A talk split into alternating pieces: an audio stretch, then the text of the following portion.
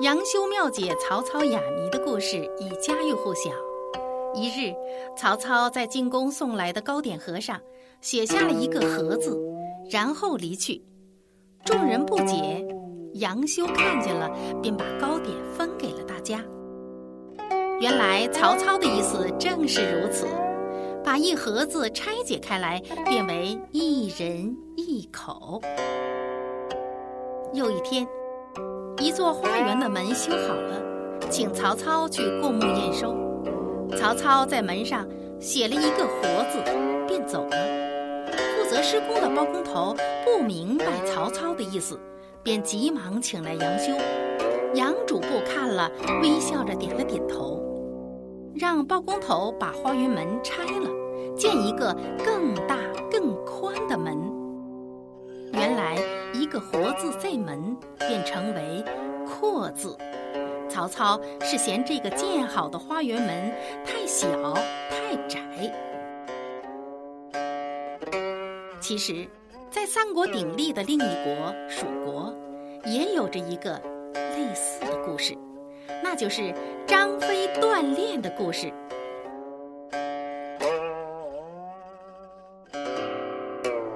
一日。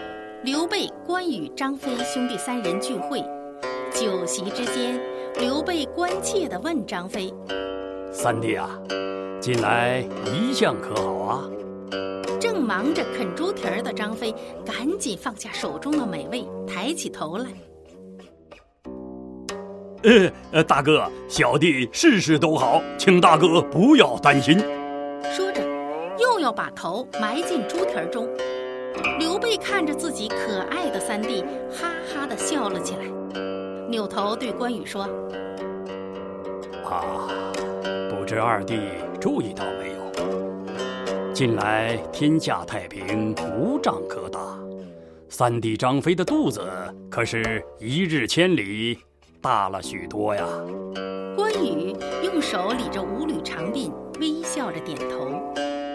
周围的文武百官和随从都禁不住大笑起来，张飞也跟着开怀大笑起来。可看着大家都在看着自己指手画脚，才明白过来，原来大哥刘备是在说自己。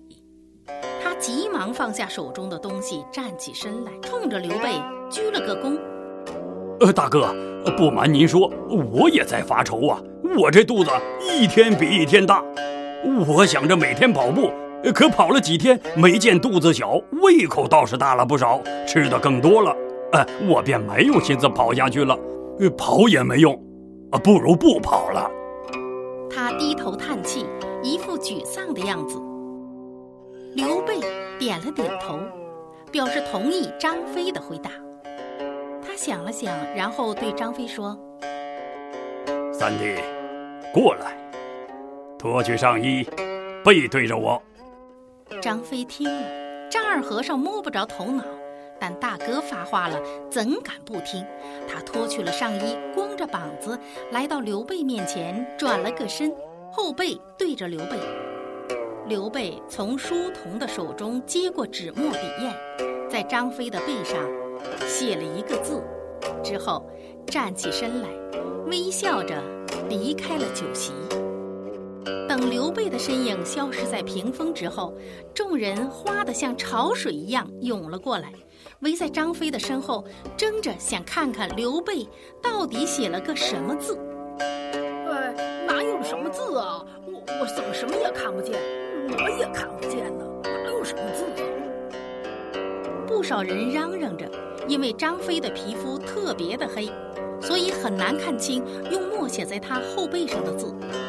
张飞更是比谁都着急，他不停地扭动脖子，一个劲儿地转身，想亲眼看见写在他后背上的字。他急得像热锅上的蚂蚁。终于有人认出了那个字，大喊道：“哎，是个梁字！哎，是个梁字！”众人逐渐安静了下来，都在比比划划地写着“梁”字，想第一个解开这个哑谜，猜出刘备的意思。呃，主公刘备是让三爷经常量一量自己的肚子。啊，不对，不对，尺子都不够长了，还量什么呀？半天过去了，也无人能够明白刘备的意思。张飞急得直跺脚，他来到关羽面前：“二哥，快帮帮小弟！”关羽也不知道答案，羞得满脸通红，因为他是红脸关公，脸本来就红，所以谁也没有看出来。这时，赵云、赵子龙走了过来。拍了拍张飞的肩膀，依我看，你还是赶快去见丞相，他肯定能帮你这个忙。张飞眼前一亮，哎呀，对呀，我怎么把神机妙算诸葛亮给忘了？他捶了赵云肩膀一下，表示感谢，然后光着膀子，连奔带跑的冲出了宴会大厅。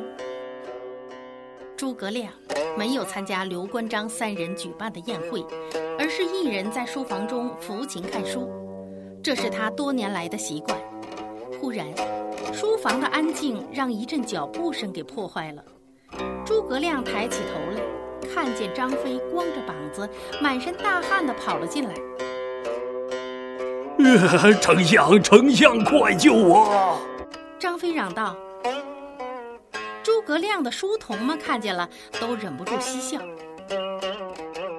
张飞，稍安勿躁，何事如此惊慌？诸葛亮微笑着摇着鹅毛扇，悠哉悠哉地问张飞。张飞便把宴会亭中发生的一切都告诉了诸葛亮，然后把后背秀给诸葛亮看，满身的汗水早已把张飞背上的墨给洗掉了。所以诸葛亮什么也看不见。听完张飞的陈述，诸葛亮不再微笑，面沉似水，放下鹅毛扇，抽出一支令箭，扔到张飞的脚下。张飞听令。张飞扑通一声跪下，又一次丈二和尚摸不着头脑。张飞，从现在开始，你每日必须跑步。一日一里，不得有误。